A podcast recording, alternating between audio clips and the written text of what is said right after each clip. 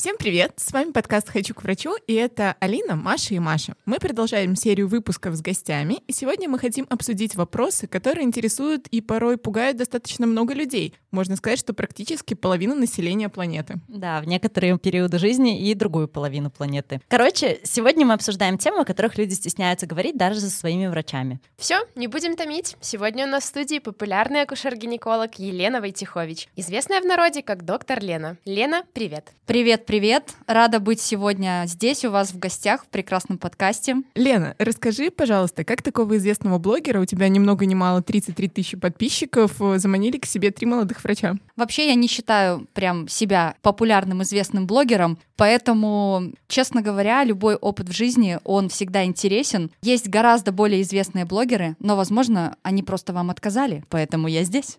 Нет, кстати, ты первая, кому мы написали. Поэтому... Круто, ладно, это была шутка, спасибо. На самом деле я просто люблю э, любой новый опыт в жизни, и раньше я не записывала ни с кем подкаст, поэтому сегодня мы лишаем девственности врача-гинеколога в записи подкастов. Лена, пару слов о себе. Сколько и где ты работаешь? Вообще, я училась в Витебском государственном ордена дружбы народов медицинском университете, закончила его в 2015 году. В 2016 начала работать в городе Новополоцке. Там, собственно, опыт был у меня разнообразный. Это была и поликлиника, и родзал, и гинекология. Все в жизни было. Также были командировки. Ну, в общем, это своеобразный опыт, поэтому с 16 года я работаю как врач-акушер-гинеколог, и с 19 года я ушла в частную медицину полностью, чему безмерно рада и вам желаю. Аминь. Аминь. Вот сейчас я работаю в Минске с августа 2021 года в одной из частных клиник города Минска. А как ты стала гинекологом? Это какой-то осознанный выбор, просто весьма специфическая, мне кажется, специализация у врача. Ну, у нас у, в медицине, в принципе, все интересненько, да? Куда ни глянь, да, узкая специализация. А я хотела быть вообще дерматологом, хотела быть косметологом, но у меня была очень проблемная кожа когда я училась в университете, я понимала, что как косметолог может быть ужасно прыщавым. И у меня даже были крутые атласы. Я прям готовилась быть косметологом, дерматологом, венерологом. Но потом я просто их продала на четвертом курсе. И начался курс акушерства, потом гинекологии. И когда у нас пошла гинекология, я поняла, что это мое. Именно не акушерство, именно, именно гинекология. То есть у меня сразу прям вот ёкнуло. И я решила, что все, это прям знак. Лена, а как ты попала из хирургической гинекологии в поликлиническую? Если честно, у нас же все просто, да, у нас нет э, принуждалого какого-то. То есть, если тебе не нравится какая-то специализация, ты, в принципе, можешь переучиться. Я бы не сказала, что мне прям не нравилось. Но всю жизнь меня тянуло больше в амбулаторное звено, но по каким-то причинам, а, ну каким? Будем откровенны, да, у нас э, прям прямой такой подкаст, и у нас всегда модно, что молодой врач начинает с хирургического профиля, это вау, круто, ты оперируешь, спасаешь жизни, режешь, зашиваешь тела, но прям душа моя всегда лежала к поликлинике. Поэтому я просто через полгода работы поняла, что это реально не мое. Мне пора вернуться туда, куда тянет, и я вообще не пожалела. Да, это круто, потому что часто в универе стереотип, что хирурги огонь, а все остальные такие, ну что ж вы с бумажками работаете. А на самом деле врач-терапевт — это, на мой взгляд, должен быть самый умный врач, потому что он прям должен найти причину основную, чтобы направить к узкому специалисту. Поэтому вот эти стереотипы хотелось бы, конечно, рушить, но, наверное, не сейчас. Лена, мы знаем, что ты врач, который пропагандирует доказательную медицину, человек науки, а тут вот Инстаграм, ТикТок, Рилсы. Вот что подтолкнуло начать вести блог? Дело в том, что если ты хочешь работать и зарабатывать в частной медицине, на личном бренде, из Инстаграма, опять же, очень хорошо можно монетизировать деньги, то, конечно, нужно что-то делать. Если мы говорим про то, что ты всю жизнь сидишь там в поликлинике, получаешь свою стабильную зарплату и жалуешься на жизнь, как все плохо, о боже, выгорание, о боже, эти противные люди, люди каждый день, то, ну, простите, так и будет. Я всегда понимала, что если я где-то зависаю, а выгораю, надо что-то менять, надо что-то разнообразить в жизни. И просто в какой-то момент я поняла, что я хочу развиваться, выходить из рамок государственной медицины. И когда ты себя ничего не представляешь, сарафанное радио в наше время работает, ну, очень слабо, потому что конкуренция большая, специалистов много, и для того, чтобы заявить о себе, надо что-то делать. Поэтому я потихоньку начала в 18 2019 году более активно что-то делать в блоге. Начала продвигать платно свой Инстаграм, закупать рекламу у блогеров, потому что все должны понимать, что просто так 33 тысячи не придет. Если пересчитать, сколько денег я вложила в свой блог, очень жаль, что я не записывала это в блокнотик. А может и хорошо, потому что мне кажется, я могла бы уже купить машину. Просто не хочется оглядываться назад, а только вперед. Поэтому в наше время врач, который имеет личный бренд через ТикТоки, Инстаграмы, неважно, это круто, потому что ты можешь повысить свой уровень дохода благодаря этому. Лена, а были коллеги, которые осуждали твои начинания? И как ты с этим справлялась? Но это моя любимая тема. Начнем с того, что когда я ушла, в принципе, в частную медицину из поликлиники, никто не говорил, где я работаю. То есть все мои пациенты спрашивали, где доктор. И врачи, ну, типа, говорили, она там продает салфеточки, она там людей худеет. Я на тот момент еще занималась э, сетевым бизнесом. И получается, что кто что говорил, но никто не называл, где я работаю. Очень долгое время люди меня не могли найти. И благодаря блогу они меня начали находить говорить. Поэтому говорить о какой-то коллегиальности в наше время, правда, очень сложно. Каждый друг друга, простите, я не знаю, какие здесь можно топит. использовать слова. Топит, классное слово, да, отлично, спасибо.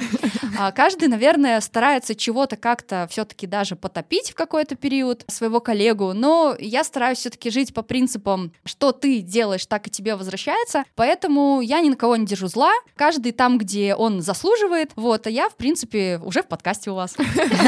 А еще расскажи, сталкивалась ли ты с синдромом самозванца? Мне кажется, у каждого человека реально здорового. Есть такой период, когда ты начинаешь обесценивать свои возможности, либо достижения. И даже сейчас, когда я листаю ленты Инстаграм и вижу, как лже-эксперты отдыхают на Бали, имеют Порше, квартиры в Дубае, а ты такой доктор, реально помогаешь людям и как-то думаешь о благосостоянии своих пациентов, и ты, в принципе, не отдыхаешь в Дубае, не ездишь на Порше и так далее. Поэтому, конечно, есть такие нюансы, когда я впадаю впадаю немножко в обесценивание. Но стараюсь быстренько выходить из этого, не оглядываться ни на что, просто начинаю заниматься своими делами. Лена, ты работаешь в частном центре уже давно, и существует такое мнение, что это прям рай на земле после государственной поликлиники. Это действительно так? Да, это действительно так, просто потому что на тебе нет такой нагрузки в плане количества пациентов э, в день. Если мы говорим о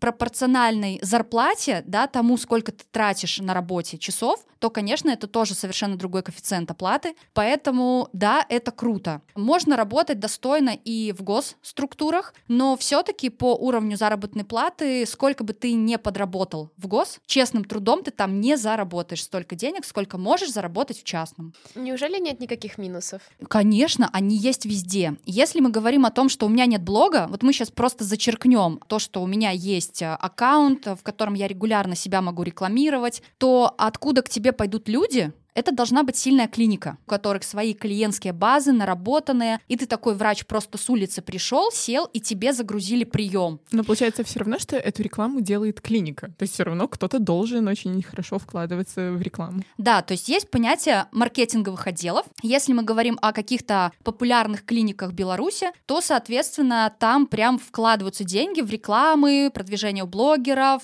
таргетированная реклама. Если мы говорим клиники поменьше, то туда приходят доктора, и пациенты приходят на их фамилии. Поэтому, конечно, есть минусы. Ты можешь прийти в частную и заработать 100 рублей, потому что к тебе один человек за день придет, и того там 30 человек в месяц к тебе придет. Все. Зарплата врача в частной равно количество принятых людей. Нет людей, есть минимум оклад. Ну, как бы там много не заработаешь. Поэтому, конечно, есть минусы, как и в любой сфере. Не нужно думать о том, что «О, я сейчас приду в частную, все, ко мне сейчас повалят, бабосики лопатой будем грести». Конечно, нет. А расскажи, сколько часов в неделю ты работаешь, и кто при этом определяет стоимость приема? Ты как-то влияешь или все все-таки все зависит от клиники? Это хороший вопрос, потому что когда у тебя появляется сильный личный бренд, э, выстроенный прием, загруженность ты можешь как-то сам определять. То же самое касается цены. Э, с этого года, например, у меня совсем другая стоимость. Это определено... 75 рублей. Да, 75 рублей первичный прием. То есть любая цена, когда ты вводишь что-то в прескурант новое, это обязательно согласуется на вышестоящих наших уровнях министерства. Поэтому ты просто вводишь это как новую услугу. Например, консультация высоко специализирована востребованного там или высоко востребованного специалиста. И, собственно, в принципе, цену можно поставить любую, если эта услуга в клинике впервые. Поэтому в данный момент, да, у меня другая цена, чем у моих коллег, и работаю я где-то 18-19 дней в месяц. Но 75 рублей — это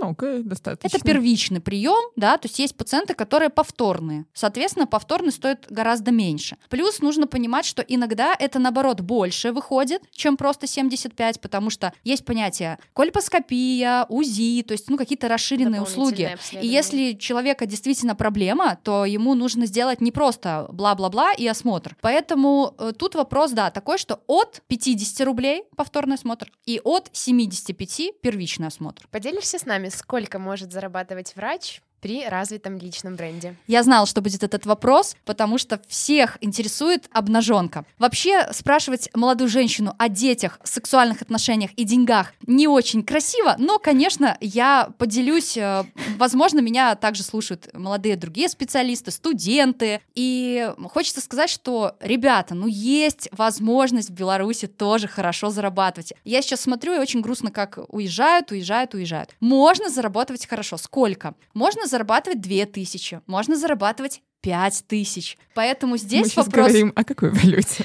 о белорусских рублях. Мы же в РБ, ребятки. конечно. конечно. То есть э, вопрос в том, что ваше поле деятельности открыто. Если у вас прием, как у меня, стоит, соответственно, вы можете заработать больше. Если прием стоил в два раза меньше, значит и в два раза меньше можно заработать. Либо в два раза больше людей принимать. Да, либо Тут в два раза больше решает. людей принимать, но надо понимать о том, что есть э, понятие конкуренции, и кабинет тоже делится, то есть ты не можешь сутками принимать в кабинете, потому что есть другой врач, который стучит в дверь и говорит, я уже пришла, до свидания. Сколько с блога есть возможность зарабатывать? Про блогерство эта тема такая прикольная, то есть я не зарабатываю на рекламе. Я принципиально не хочу делать э, массово рекламы и за это брать деньги. Я рекламирую чисто себя, какие-то свои услуги, там же в сфере питания у меня открыто ИП. Мой самый лучший месяц по зарплате суммарно 11 тысяч белорусских рублей. Прекрасно. Это, Аплодисменты! это получается такой мотивационный выпуск для молодых врачей, потому что у нас все-таки достаточно депрессивные до этого были. типа, «Всё Очень плохо». хочется поддержать. Ну реально, все в ваших силах. Молодые, красивые, перспективные. Умейте разговаривать. Надо выходить лицом в свет. То есть, если будешь сидеть в своем кабинете, отработал там, ушел, ну, конечно, так и будет зарплата. Так о тебе никто не узнает. Да, да. Лена, вот э, следя за твоим блогом, нельзя было не заметить, что ты достаточно резкая бываешь, и у тебя очень четкая позиция. Ты так конкретно выстроила границы общения с пациентами и вообще с подписчиками. Но вот мы с тобой пообщались, и складывается впечатление совершенно другое, что такая спокойная, приятная, милая, общительная девушка. И с чем связана такая разница образов? Где-то около года моя позиция в блоге очень сильно изменилась по причине того, что люди наглеют. Если не выстроить вот эти жесткие личные границы, если где-то кого-то немножко не послать, то, конечно, начинается такое, что тебе пишут с любыми вопросами, присылают фотографии в директ. Это недопустимо. Люди должны понимать, что врач — это человек на работе. Мой блог — это мое хобби. Я не обязана, то есть как мне неделю назад написала женщина, Да, я смотрела, я подписана. ты, я слежу. вы же врач, вы обязаны мне ответить на вопрос, если вы в нем компетентны. Я никому ничего не обязана. Я очень благодарна психологу. Это человек, который вот меня привел вот в эти личные границы, потому что раньше они у меня прям очень сильно были стерты. Поэтому у меня есть пациенты, которые приходят на прием и говорят, вы знаете, а вы действительно не страшная.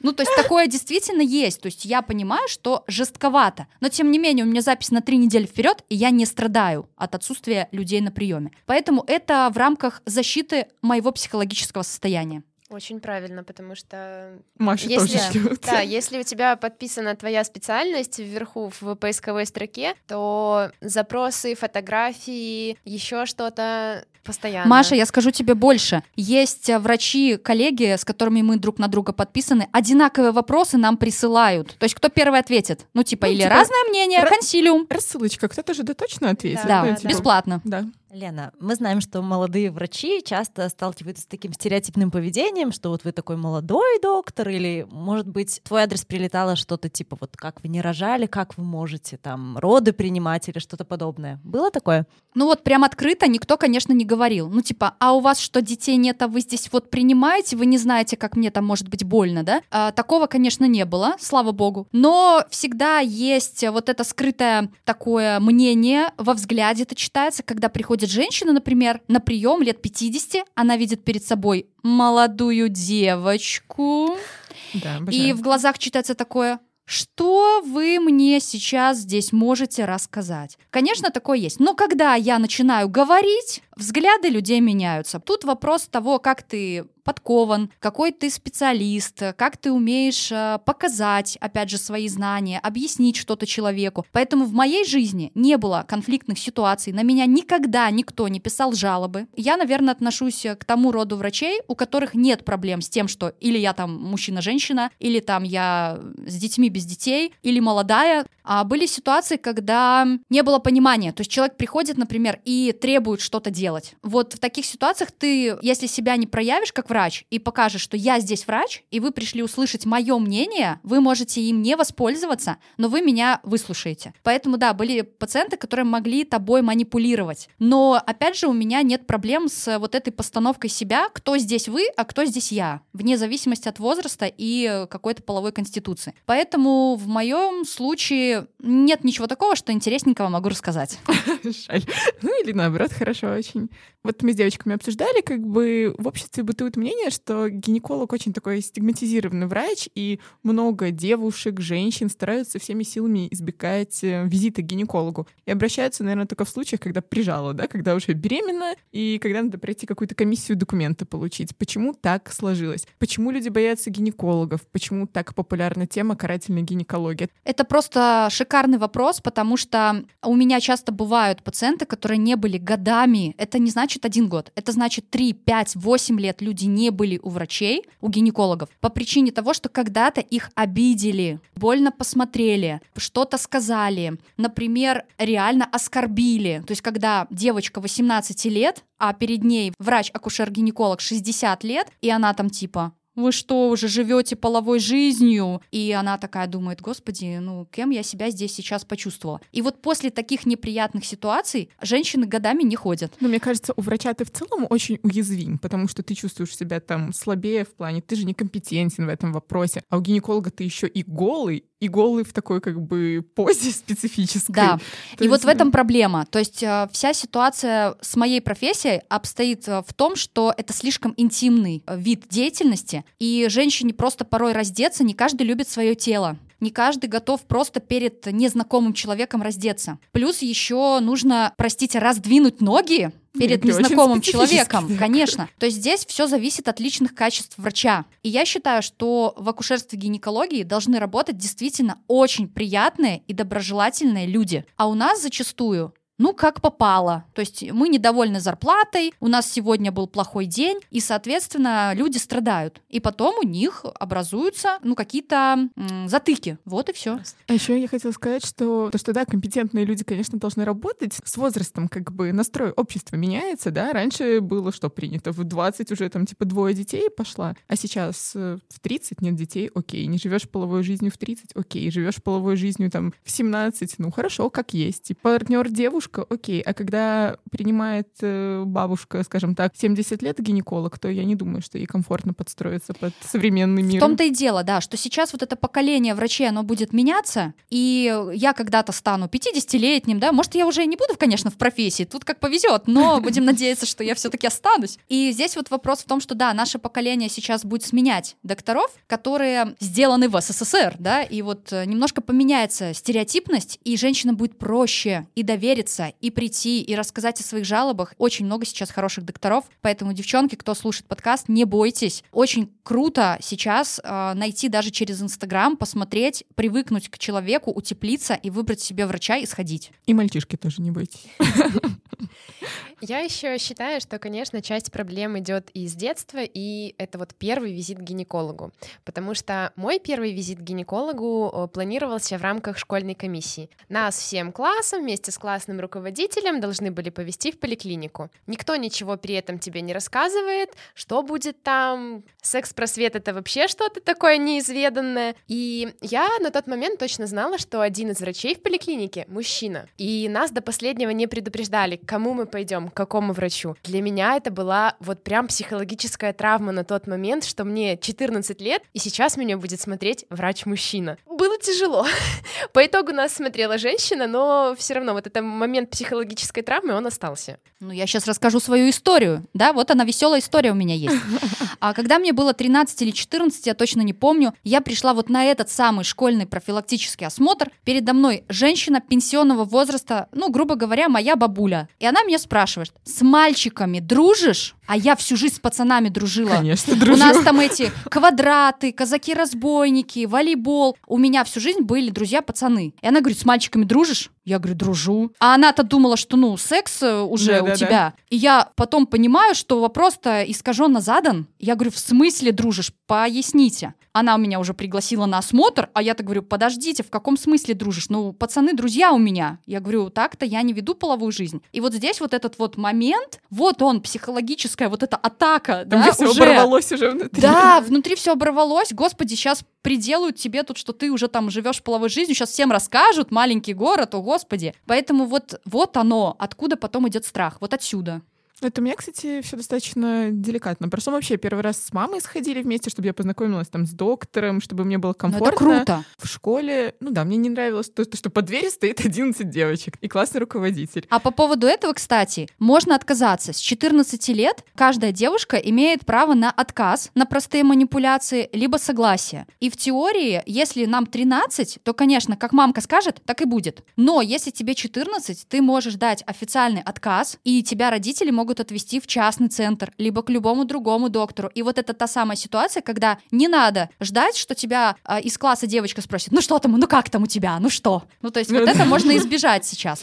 Вот, и про гинеколога, вот у меня не было никогда психотравмирующего опыта, но единственный раз я пришла в поликлинику к хорошему доктору, она мне нравится. Меня пригласили в отдельную комнату, я сразу оцениваю, что, о, отлично, отдельная комната, никто не распахнет дверь просто спросить. Я захожу в ту комнату, начинаю раздеваться, и кто-то из-за шкафа просто вламывается в кабинет, там оказалась вторая дверь, заходит техничка с ведрами и такая, типа, я на минуточку. Алина, а Я- я открытые... такая, господи. А шторки открытые на первом этаже? Окна Нет? такие. Не встречалась? Я обожаю э, первый роддом, где родзал, напротив корпус Бгуира и окна.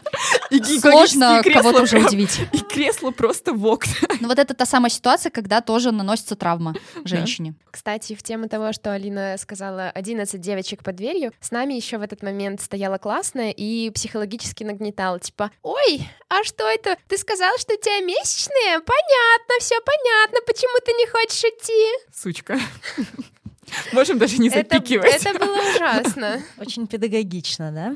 У меня, наверное, тоже нет таких травмирующих историй, хотя я помню, что половина класса стояли и переживали, волновались. Но, Лена, скажи, как ты считаешь, когда девочка должна впервые посетить гинеколога и как нужно подготовить девочку, свою дочь к приему гинеколога первому? Вот прям хочется сказать, девочка ничего не должна, да, вот прям так и вырывается эта фраза из уст. Я специально почитала последний приказ. И вот, знаете, у детей до 18 лет, у подростков, ну все-таки с 18 у нас начинается обслуживание взрослой поликлиники, и до 18 лет строки гинеколога вообще нет в диспансерных вот профилактических осмотрах. Здесь вопрос в том, что есть эм, возраст, когда мы идем в садик, и гинеколог смотрит половые органы, чтобы там не было синехий, это сращение, да, губок, чтобы не было каких-то аномалий развития органов. Вдруг мама не понимает, не смотрела туда, моет закрытыми глазами ребенка, ну всякое бывает. И дальше, когда в школу идет девочка, тоже как бы смотрим. А вот дальше вопрос в том, что раньше был возраст 12 лет, обязательный для осмотра, сейчас такого нет. И считается, что когда у женщины должна начаться менструация, у девочки, да,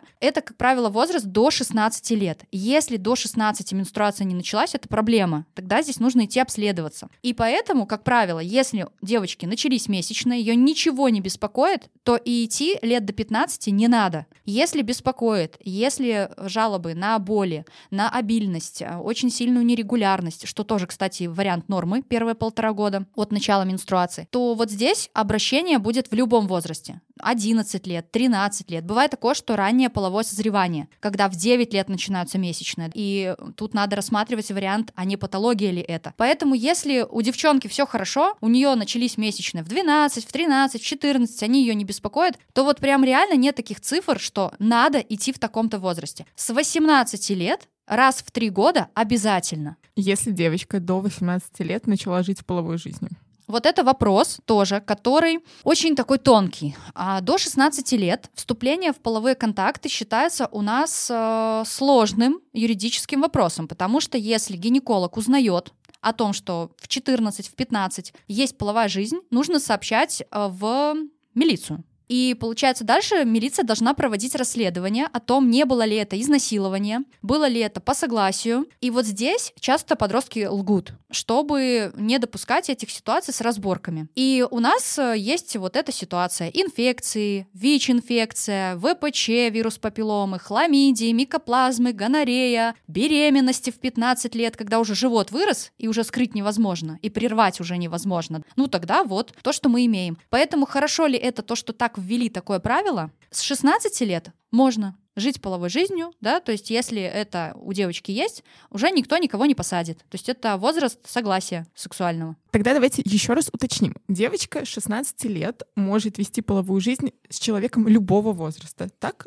Который достиг возраста 16 лет. То будь это мужчина 30 лет, мальчик 17 лет, никому никакого наказания уголовного не будет за это. Совершенно верно. То есть если девочка до 16 лет, это проблема. Если после 16 лет, это уже не проблема. Скажем так, проблема — это уголовно наказуемое дело. вот.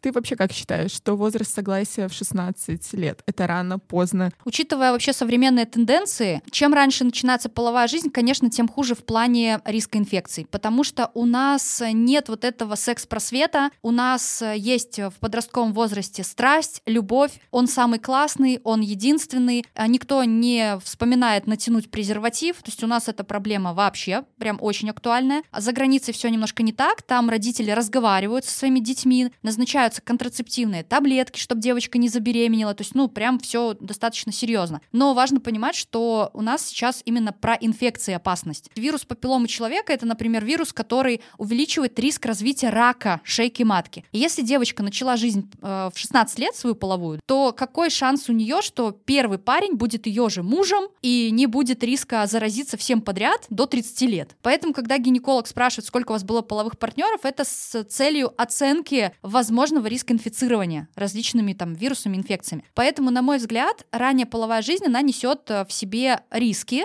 и несет ответственность. А подростки иногда не готовы брать на себя ответственность. Они лишь хотят кайфовать. Поэтому вот здесь важно понимать, когда вы вступаете в половые контакты а в раннем таком возрасте, да, там 16-17, и вдруг происходит какая-то проблема, типа незапланированная беременность, вот это проблема. А вот типа незапланированной беременности. Мы обсудили, что с 14 лет девочка имеет право давать устное согласие на осмотр. Если девочка беременна до 18 лет и хочет прервать беременность, это как можно осуществить? Только с помощью родителей. У нас э, юридически ты полностью становишься дееспособным таким, да, за все свои там согласия законодательные с 18 лет. Если в 16 лет она выйдет замуж, эта девочка, либо в 15 она выйдет замуж официально, тогда ее государство награждает всеми правами. И тогда она может что хочет делать со своим телом, здоровьем и так далее. Все, что до 18 лет, это только по согласию родителей. Получается такая у родителей монополия на тело ребенка, но секс-просветом чаще родители не занимаются. Ну, это тоже немножко, наверное, отгласы СССР, но опять же наше поколение уже будет меняться. И будут родители разговаривать, и уже разговаривают со своими детьми, поэтому я надеюсь, что незапланированных ранних беременностей все-таки будет меньше, и тех же инфекций и так далее. Лена, а расскажи нашим подписчикам, вот ты несколько раз упоминала вирус папилломы человека. Можно и нужно ли сделать прививку от ВПЧ? Зачем она нужна? И есть ли возможность сделать ее у нас в стране? Вирус папилломы — это такой современный вирус, который передается в основном половым путем и влияет как раз-таки на риск рака шейки матки. А рак шейки матки — это такое неприятное заболевание, которое приводит к осложнениям в плане и родить потом, и качество сексуальной жизни женщины страдает от этого, поэтому это прям болезнь 21 века именно из-за вируса. И первичная профилактика — это вакцинация, то есть для того, чтобы не заразиться вирусом, не получить рак шейки матки, надо провести вакцинацию. И вот здесь, в Беларуси, проблема. Возможно, наш подкаст дойдет до каких-то вышестоящих людей, и нам, наконец-то, в Беларусь привезут вакцину. Потому что я специально, готовясь к нашему выпуску, прозвонила центры, уточнила про наличие вакцины. Нигде нет вакцины на сегодняшний момент записи нашего подкаста. И такая ситуация была, наверное, два месяца назад. Привезли небольшую партию вакцин, ее разобрали мгновенно, провакцинировали тех, кому хватило, и все. То есть э, вот это вот то, что мы не можем никак регулировать. Только если у нас есть деньги, визы, мы можем поехать в Польшу или в России в медицинских центрах в частных дорого провакцинировать э, своего ребенка или себя. Но вакцинация это круто. То есть в Австралии уже выросло поколение девочек, которых вакцинировали 15 лет назад, и у этих женщин снизился в два раза риск рака шейки. 50%. Это не 5, не 7, это 50. И вот это то, что хотелось бы внести в нашу вакцинацию. В да, обязательную. календарь. Ну, в Австралии, насколько я знаю, вакцинировали еще и мальчиков, причем даже после начала половой жизни, и мальчиков, и девочек. То есть Ну, про мальчиков э, сложнее оценить эффективность, потому что рак э, их полового органа встречается крайне Да. редко, а вот рак шейки матки очень часто. Но нужно сказать, что вирус папиллом еще ассоциируется с раком э, ануса, то есть прямой кишки, раком гортани, то есть это не только про шейку. У нас есть еще другие органы, которые тоже подвержены риску. И вот здесь э, хотелось бы, чтобы мы имели возможность вакцинироваться хотя бы платно, но у нас нет сейчас возможности даже такой. Я узнавала прошлым летом. Насколько я знаю, у нас вот в Минске была У нас есть а, а, Церварикс, а, это 16-18 тип вируса А, вот. 2. Есть Гордосил, это 16-18, которые самые высоко онкогенные. И есть 6-11 там тип. Это вирусы, которые вызывают бородавки, папилломы, кандиломы. Поэтому вот в Гордосиле у нас был Гордосил в Беларуси часто и бывал Церварикс. Поэтому сейчас, ну вот сейчас нет ничего. Это актуальная информация. Так вообще, к чему я хотела это рассказать? К тому, что прошлым летом пыталась узнать по поводу вакцинации. Во-первых, э, ограниченный выбор вакцин, то есть ты не выбираешь, ты пользуешься тем, что есть. Вакцинация проходит в несколько этапов, она проходится только платно, и там суммы за одну вакцинацию, по-моему, доходили, ну, типа 150-200 долларов. Сейчас 400 рублей было последний раз за одну Вот, дозу. вот так и получилось. Там. Типа 200 долларов, а тебе надо сколько сделать? Там два или в три подхода это надо сделать? Три этапа. Сейчас этапа. есть последние исследования о том, что можно делать две. Вакцины тоже есть эффективность, но опять же зависит от возраста. То есть если взрослая женщина идет вакцинироваться, то надо три, конечно, дозы. Поэтому вот тут вопрос даже, хорошо, у меня есть деньги, да? Нет, Но нет у меня нет вакцины. возможности. Ну, есть в другую страну, пожалуйста, плати там огромные деньги. Так еще визу попробуй открой. А по возрасту какие-то ограничения есть или в любом возрасте можно сделать э, вакцину? Есть. Зависит, опять же, от вакцины, да, то есть, когда у нас нет вакцины, ну, что-то обсуждать вообще, да? Но, по сути, конечно, есть ограничения, то есть, старше 42 или 45, по-моему, лет нельзя уже вакцинироваться, точно не помню, 42-45. Нельзя вакцинироваться, то есть, там уже эффективность, э, нет смысла. Вот здесь важно сказать для наших слушателей, когда оптимально вакцинироваться. Это должны родители делать для своих детей. И возраст начинается от 9 лет, то есть оптимальный 11-13 с 9 лет. А некоторые гинекологи пугают девушек таким страшным диагнозом, как эрозия шейки матки. Расскажи нам, пожалуйста, что не так с этим диагнозом, с этой формулировкой? одна из моих любимых тем в блоге. У меня даже много там разных видео интересных на эту тему. Это тот самый диагноз, которого по факту практически не существует никогда. То есть, э, когда женщины приходят ко мне на осмотр, а не все же там прям читают явно блог, все видосики смотрят, и они часто говорят, а у меня там есть эрозия? А мне всегда говорили, что у меня нет, у меня есть эрозия. Так вот, вопрос в том, что я начинаю женщинам объяснять, и вот сейчас объясню всем, кто нас слушает. У нас на шейке разная картина бывает. То есть вот представим просто, шейку никто не видит, кроме гинеколога, поэтому вам понять подписчикам, нашим слушателям сложно. Представьте рука, то есть там один вид кожи, а там на внутренней стороне щеки другой вид слизистой. Точно так же в шейке. Есть разные типы эпителия. И вот красный эпителий, его часто обзывают эрозией, но по факту это нормальный вид эпителия. Поэтому эрозия диагноза по факту не существует. Если врач видит большое красное пятно на женской шейке, нужно женщину дообследовать, взять мазок на онкоцитологию, то есть на онкологические клеточки, взять анализ в 30 лет на ВПЧ, вирус папилломы, потому что мы уже только что обсудили, он увеличивает риск рака. И если Если что-то из этих анализов выявляется, либо изменения в цитологии, либо вирус папилломы есть, тогда выполняется кольпоскопия. Это осмотр шейки в специальный микроскоп, и вот тогда можно поставить диагноз. А когда «Здравствуйте, я открыла зеркало, у вас тут эрозия», знаете, я бы так говорю своим пациентам, подписчикам, сходите к другому врачу. Ну вот, вот так вот нежно говорю, сходите к другому врачу. Эрозия — это как бы такой несуществующий диагноз, а вот дисплазии шейки матки, что с ними делать? Дисплазия шейки матки есть разных степеней, да, чтобы наши слушатели, не врачи, понимали, что это за страшное слово. Грубо говоря, предрак. Но дисплазия первой степени сейчас отнесена не к предраковым состояниям. То есть, если вам ставят диагноз дисплазия, нужно понимать, какой степени. Первая степень это, как правило, связано с вирусным поражением. То есть вирус папилломы есть в шейке. Это чаще всего. А вот вторая и третья степень считается предраком. То есть если вторую и третью степень не лечить, то скорее всего в 75% случаев будет рак. Вопрос через сколько? Через 3 года, 5, 10, но он точно там будет. Очень низкий процент самоизлечения, если женщина ничего не будет с собой делать. Ну, такие случаи тоже есть, но очень редко. А вот дисплазия первой степени очень часто пугают девчонок. Начинают им резать шейки, брать биопсии, оперировать эти шейки. То есть по факту сейчас наблюдательная тактика за дисплазией первой степени. Поэтому не каждая дисплазия равно какие-то операции, ограничения для женщины, но важно понимать, что у вас должно быть правильно пройдено обследование. А из современных анализов, возможно, кто-то из вас не слышал, есть такой анализ жидкостная цитология, а где-то в поликлиниках бесплатно берут, но не всегда. Можно сдать всегда платно. И вирус папилломы, опять же, я сказала, обязательно в 30 лет. До 30 по показаниям, если цитология плохая. Поэтому не давайте просто себя запугивать, старайтесь где-то услышать, может, другое мнение, сходить еще к какому-то специалисту, потому что не всякая дисплазия равно обязательное лечение. Я расскажу личную историю. Я столкнулась с диагнозом дисплазия, и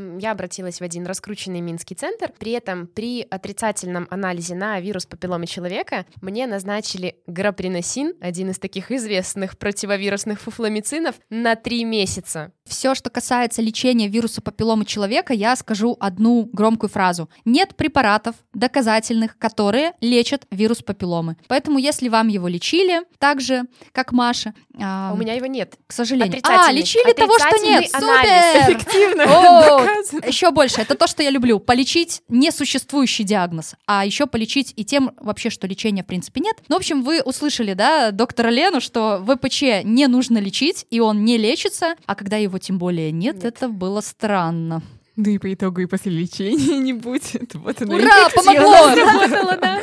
Ну, у меня тоже был опыт, что я обращалась в довольно-таки раскрученный частный центр, и мне выписывали тоже прям дофига фуфломицинов на очень такую приличную сумму денег, и сказали так невзначай, что прививку от ВПЧ делать не нужно после начала половой жизни. Я сижу такая, как онколог, ну, понятненько, приплыли. Больше я к вам не приду. Спасибо за ваше мнение, всего хорошего. Примерно так и было, точно Да, всем так спасибо, было. все свободны. Просто Поэтому... иногда во время приема такой, до свидания. Типа, мы еще не закончили, а Я еще, дослушаю, что вы мне наговорите, да, но больше не придем. Ну да, уже с вами не интересно. Поэтому сейчас очень круто, очень много есть докторов, которые ведут блоги, и можно прям реально черпать много информации бесплатно. Ну и как минимум понять, что доктор э, какую медицину проповедует, Сечет. так сказать, да. Очень сложно, наверное, понять поначалу, когда ты сам не медик. Вот есть какой-нибудь раскрученный блогер там на 50 тысяч подписчиков, и там какая-то недоказательная фигня. Ну а есть и на миллионы, Да. которые чистят кишечники. И дышат Вы же маткой. знаете, да. Поэтому тут э, мне людей жалко. Реально жалко. В наше время очень легко попасть просто на красивые слова, на обещания. Еще не забываем о том, что психологически люди, которые умеют зарабатывать, они знают, на какие точки надавить, они знают ваши боли, а люди, когда слышат, что это о них,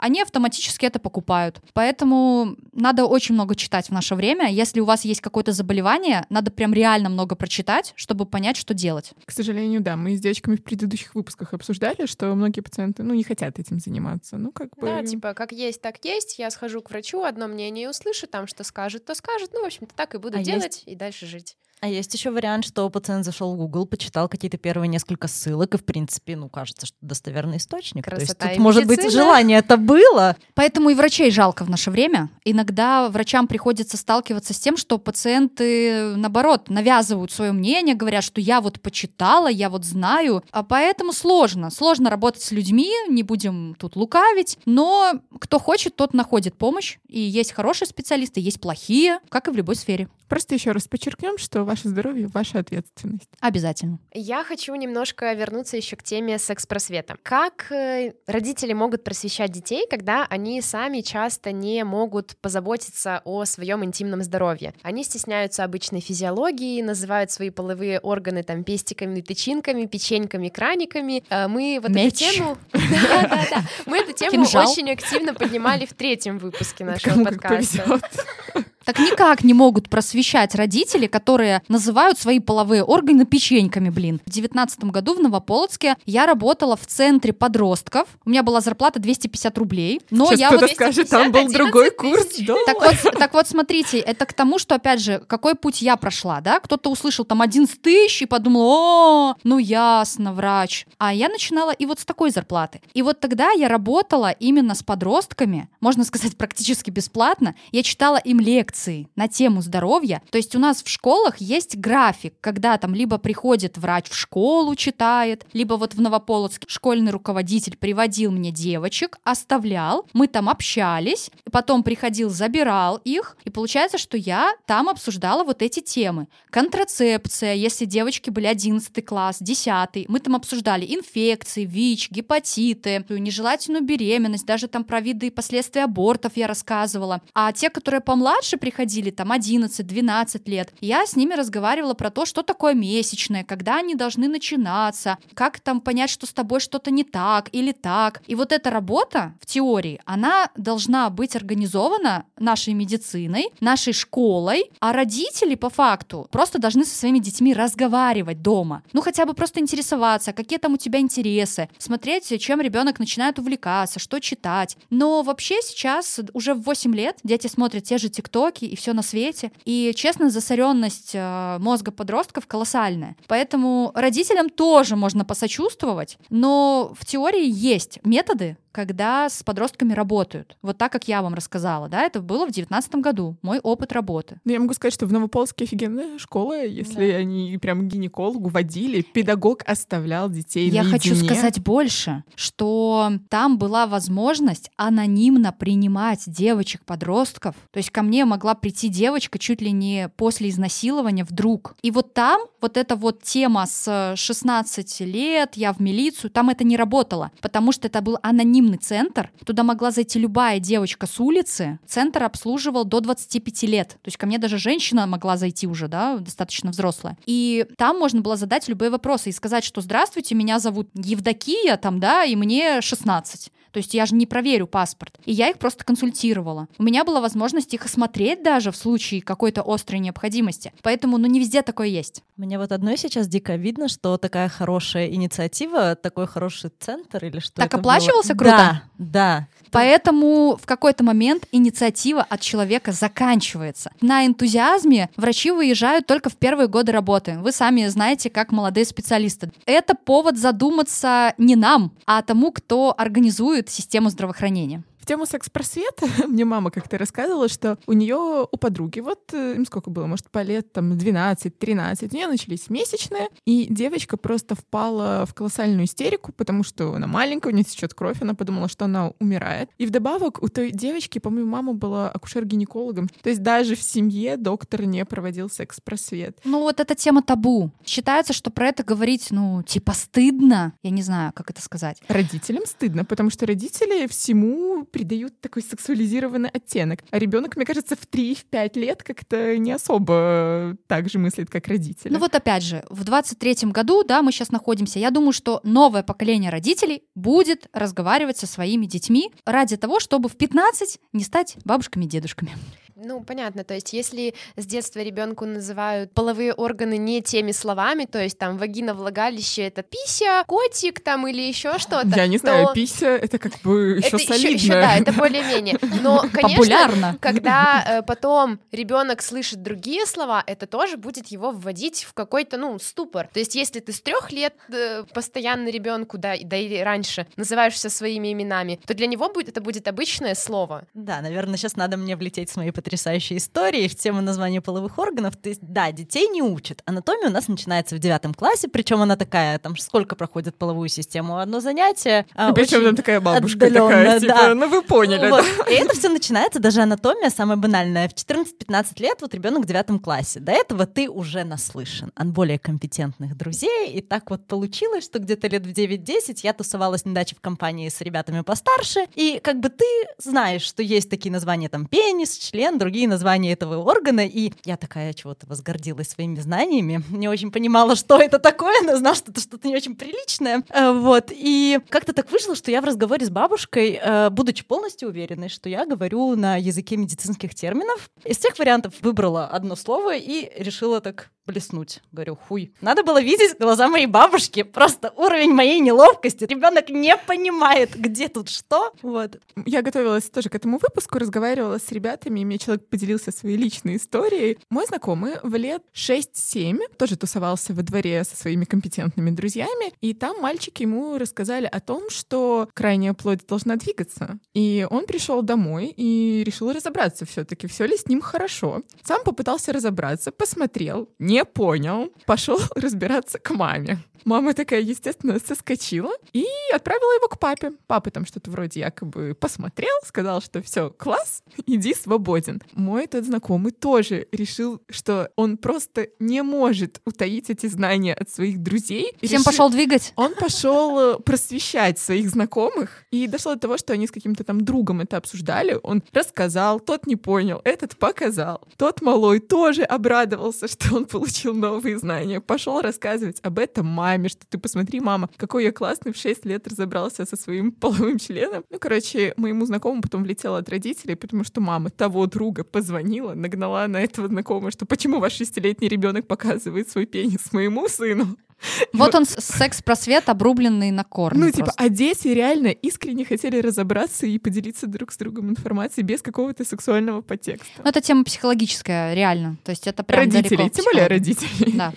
Еще одна очень важная тема, которую нужно затронуть, это ИППП — инфекция, передающаяся половым путем. Какие могут быть последствия для девочки, для женщины? Хочется в рамках вот этого ИППП назвать все-таки эти инфекции, перечислить их. Так вот, к инфекциям относятся хламидия, трахоматис, микоплазма, у нас есть разные. Здесь относится именно гениталиум. То есть, если вы сейчас прям записываете, то записывайте. Микоплазма гениталиум — это патоген, то есть то, что надо лечить. Трихомонада, гонокок. Также передаются половым путем, у нас не забываем, ВИЧ и гепатиты могут передаваться. Это такое популярное. Потом еще сифилис у нас, ну, редко встречается, но все же. И вот сейчас э, такие современные истории понеслись у нас за последние полгода. Это всем известный Тиндер. Там уже было несколько случаев заражения гонореей. Ко мне приходили пациенты, и не только ко мне. Там э, знакомились в Тиндере, и были половые контакты без презерватива, и, собственно, люди позаражались. Поэтому тут вот вопрос про инфекции, что к чему это может приводить. Первое, что любая инфекция может протекать остро, ну тогда вы не можете ее не заметить. А бывает, что скрыто протекает, очень так смазано. И вот дальше это приводит к более серьезным последствиям, таким как, например, бесплодие. Потому что любая инфекция может создавать воспаление не только местно во влагалище, но как раз-таки в матке, в наших маточных трубах. И дальше это приводит в более позднем возрасте к бесплодию.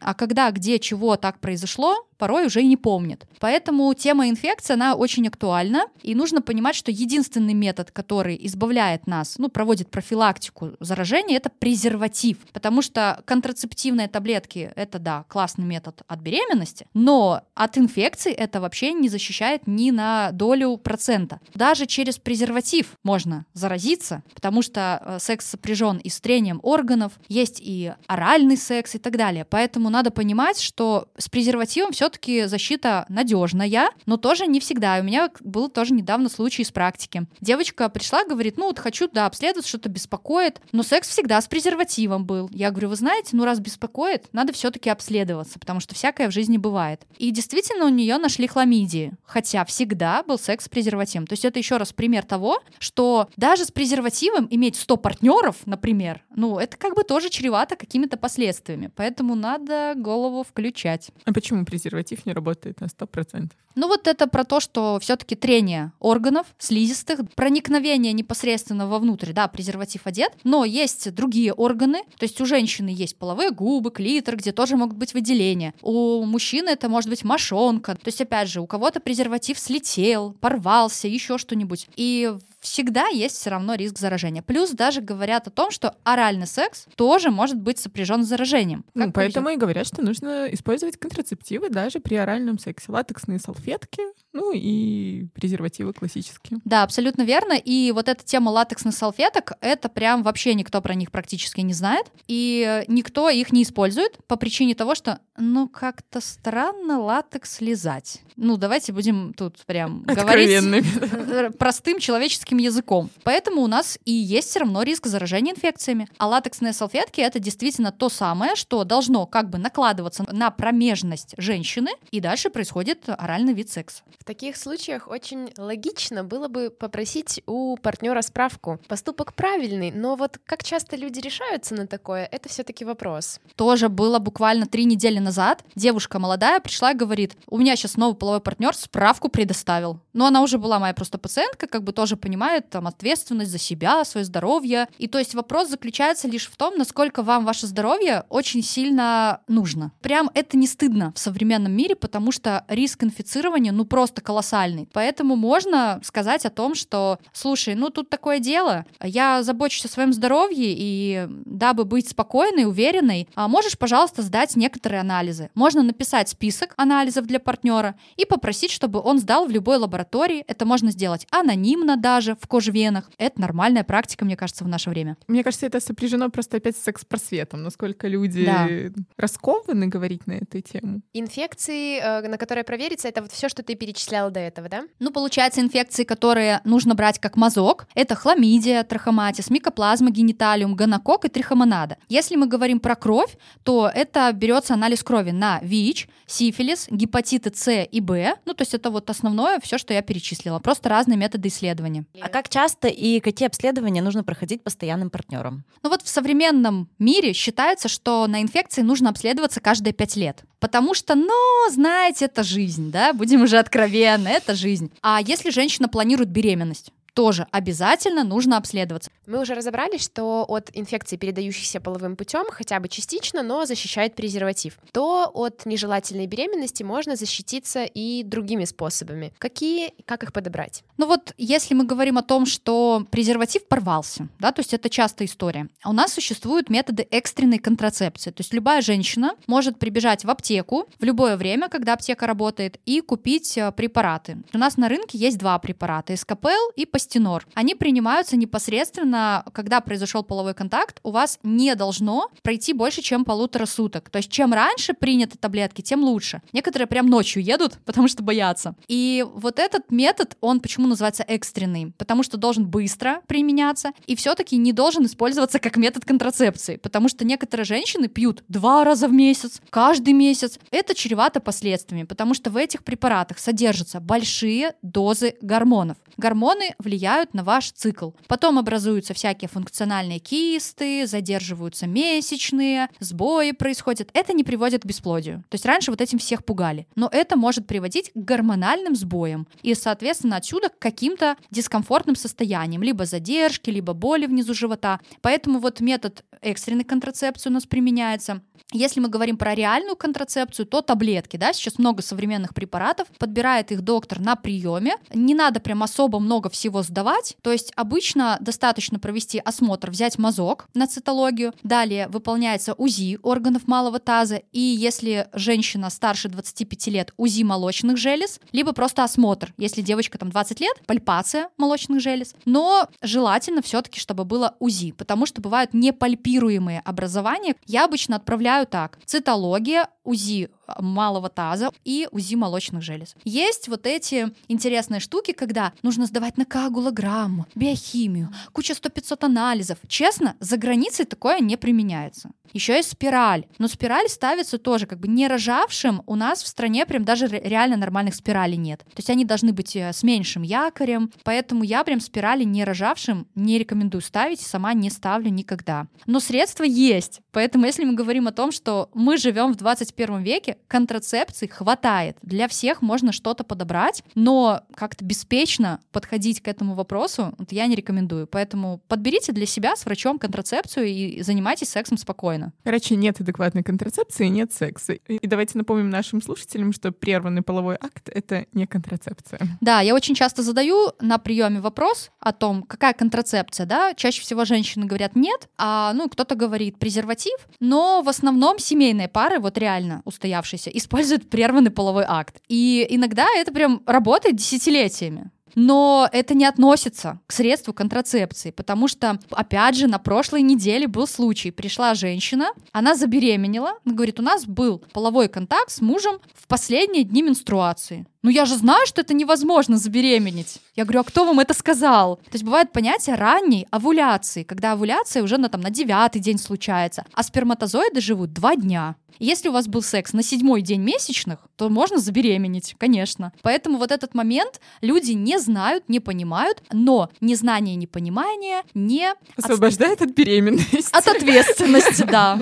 В некоторых странах, в частности в соседней Польше, да, и во многих других странах существует запрет абортов. Мы живем в 21 веке. Почему вообще так может происходить и к чему это может привести? Ну, что я могу сказать в свою очередь как женщина, и как врач, да, то есть здесь может быть два мнения. Первое, как женщина. Конечно, это называется, у вас отобрали право выбора. То есть это ужасно, когда женщина не может решать что ей делать. И вторая ситуация меня как врача. Если мы говорим о том, что надо популяцию нашу увеличивать и так далее, это не метод. И я как врач, это моя работа. Сделать аборт или сохранить эту беременность, если женщина там просит ее сохранить. Поэтому я считаю, что все-таки это должно право оставаться за женщиной. И очень радостно, что в нашей стране это право есть. Да, есть э, сроки. До 12 недель только можно прерывать беременность по желанию женщины, потому что дальше почему так происходит? Потому что осложнения могут быть, кровотечение сильное, может дойти до того, что придется матку удалять. Ну, то есть разные истории бывают. А бывает ситуация, когда больной ребенок развивается внутриутробно, либо это после изнасилования беременность, либо партнер находится в местах лишения свободы. То есть тогда законодательно женщине дается право выбора до 22 недель беременности. Но очень хорошо, что это право у нас есть. Да, это отлично, и надо бороться бороться за его сохранение.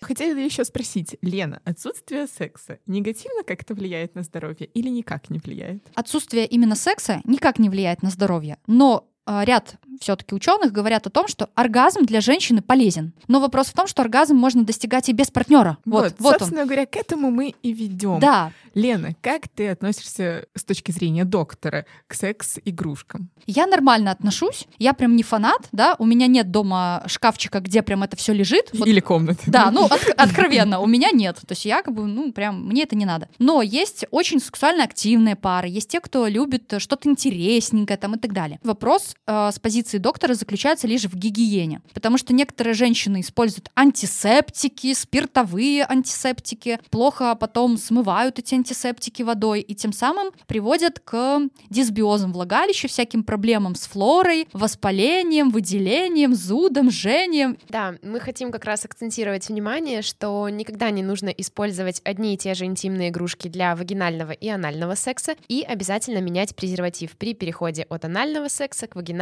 и наоборот, так как в прямой кишке и во влагалище очень разная флора, и пренебрежение даже этими простыми правилами может привести к инфекциям и дисбиозам, как сказала Лена. Ну и не стоит забывать про важность стопперов у секс-игрушек, иначе можно оказаться в приемном отделении на приеме там у хирурга или у гинеколога. У проктолога, у проктолога скорее, да? Давайте так, вот вы тут сидите, молодые специалисты, я только себя старухой чувствую. Вы не все понимают, что это за такие слова вы умные говорите. Давайте Стопперы поясним. — это широкое основание у вашей секс-игрушки, чтобы не получилось такого конфуза, когда прямая Игрушка кишка, целиком, да, допустим, оказывается- затягивает целиком игрушку. Поэтому, если такое случилось, надо собраться силами и идти к доктору. Спасибо за разъяснение для доктора, у которого нет секс-игрушек.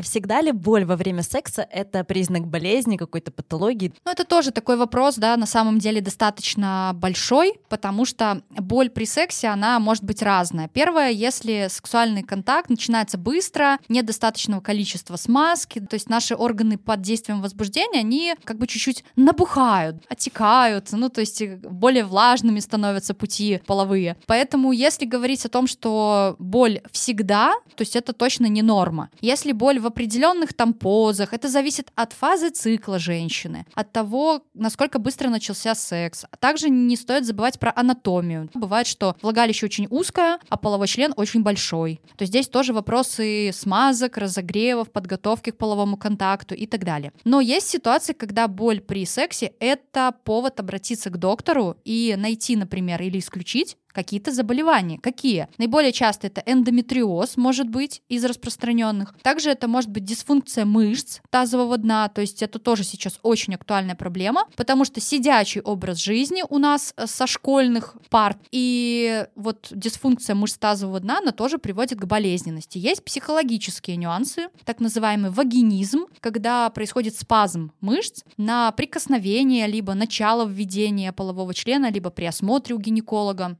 У меня, кстати, было таких две пациентки. Одну я так и не смогла посмотреть. Я ее отправила к врачу, психотерапевту, сексологу. Я думаю, что там вопрос про какие-то травмы, то есть, возможно, изнасилование. Вот. Но есть ситуации вагинизма, действительно это встречается, это распространено, и это тоже корректируется. Но в любом случае боль это не должно быть. Короче, давайте еще раз проговорим для наших слушателей, что можно добиться качественного секса и Да. качественной жизни. Просто надо взять ответственность и пойти к доктору и Да. разбираться с этим. Терпеть это ненормально. Давайте немножко вернемся к работе в частном центре, где есть огромный ассортимент процедур. Существует ли какой-то минимум, который доктор обязан назначить пациенту в частном центре? И вообще, насколько актуальна в Беларуси тема медицинского бизнеса? Вот это вообще подсудное дело. То есть э, в теории нет никаких минимумов. Елки-палки, не должно быть такого, что работодатель заставляет врача делать какой-то денежный план. Упаси господи. То есть такого нет ни в одном центре. То есть я прям не слышала о таком, реально такого нет. Вопрос лишь в том, что некоторые доктора, вероятно, хотят больше заработать, поэтому начинают людей более расширенно обследовать, как я это называю, да, то есть если я делаю только то, что надо, ну, потому что я за себя отвечаю за свою работу, то есть специалисты, ну, которым, наверное, не полная запись, как у меня, им надо как бы побольше заработать. Поэтому я отвечаю только за свои действия и знаю о том, что минимумов никаких нет. Люди могут быть спокойны о том, что на них никто не делает планы. Но вопрос есть в том, что порой выполняются процедуры, которые женщине реально не нужны. У меня были случаи, приходит пациентка, говорит, а мы сделаем сегодня кольпоскопию? Я говорю, а зачем? А мне всегда делали.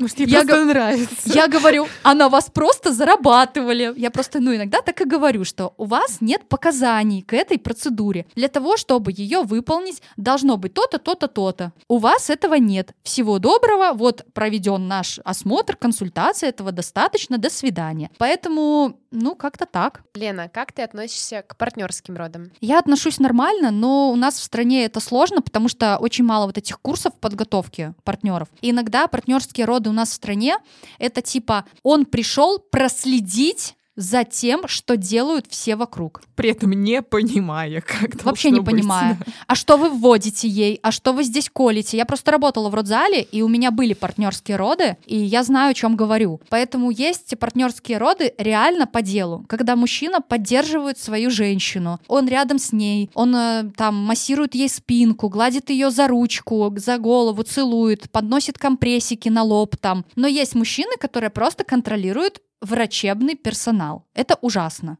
Каждый должен заниматься своим делом. Поэтому я за партнерские роды, но адекватные роды со стороны партнеров. Кстати, партнером в родах может быть не только муж, может быть мама, может быть сестра, кто угодно. А что насчет домашних родов? Это какой-то опрометчивый выбор женщины? Это В наших, опасно. да, В наших условиях это э, ужасный опрометчивый выбор, потому что вы должны находиться в 5-10 минутах езды от больницы, Потому что если вы рожаете дома и с вами случается кровотечение, то вы можете умереть в течение пяти минут. Потому что маточное кровотечение это самое страшное кровотечение. Я его видела в практике не раз. Когда ты просто стоишь и ты весь белый, и тебе страшно, потому что ты ввел все препараты, ты сделал все, что ты мог, а оно просто кровь капает, продолжает просто вытекать. Насколько я помню с анатомией, там за минуту 500 миллилитров крови, по-моему. Так я и Около говорю, того матку пять кровь минут? сажает. Да, пять минут и ты мертв, потому что просто через маточное открытое, пл- ну, то есть у нас, когда рождается ребенок, рождается плацента, у нас в матке остается огромная раневая поверхность. То есть это то же самое, что вам там ногу отрезали, и вот и сосуды кровоточат. То же самое и матка, большой орган с кучей сосудов. И оттуда эти сосуды, если не сократились правильным образом, вся кровь ваша выльется за 5 минут. Поэтому рожать у нас в стране дома это из разряда экстремалы. Ну так экстремалы делают.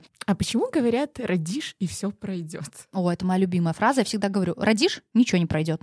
Только хуже, мне кажется, должно стать. Ну, тут как бы хуже не хуже, но роды — это не средство лечения от чего-то. То есть это просто функция женщины, которая ей заложена от природы. Вот это, да, продолжение рода. Там. Но роды — это и беременность сама по себе. Это сложное состояние, которое как раз-таки организм порой вообще выбивают из равновесия. И потеря железа, и других микроэлементов, и травма промежности, и травма таза в родах. Это все не просто так. Поэтому роды не лечат ничего. И когда так говорят, это просто люди из СССР так говорят. Лена, гинеколог — это врач, который занимается только вагинами. Не получается ли так, что ты несколько сужаешься, забываешь о других заболеваниях, органах? Я вот вообще не сужаюсь никуда, потому что если мы говорим о, например, приходит женщина, говорит, у меня беспокоит выделение. Вот я задаю вопросы вплоть до того, как вы питаетесь, как вы спите, какие средства вы применяете во время месячных, там, для гигиены, а какой у вас вид секса бывает. То есть нужно задавать очень много вопросов, и порой вот э,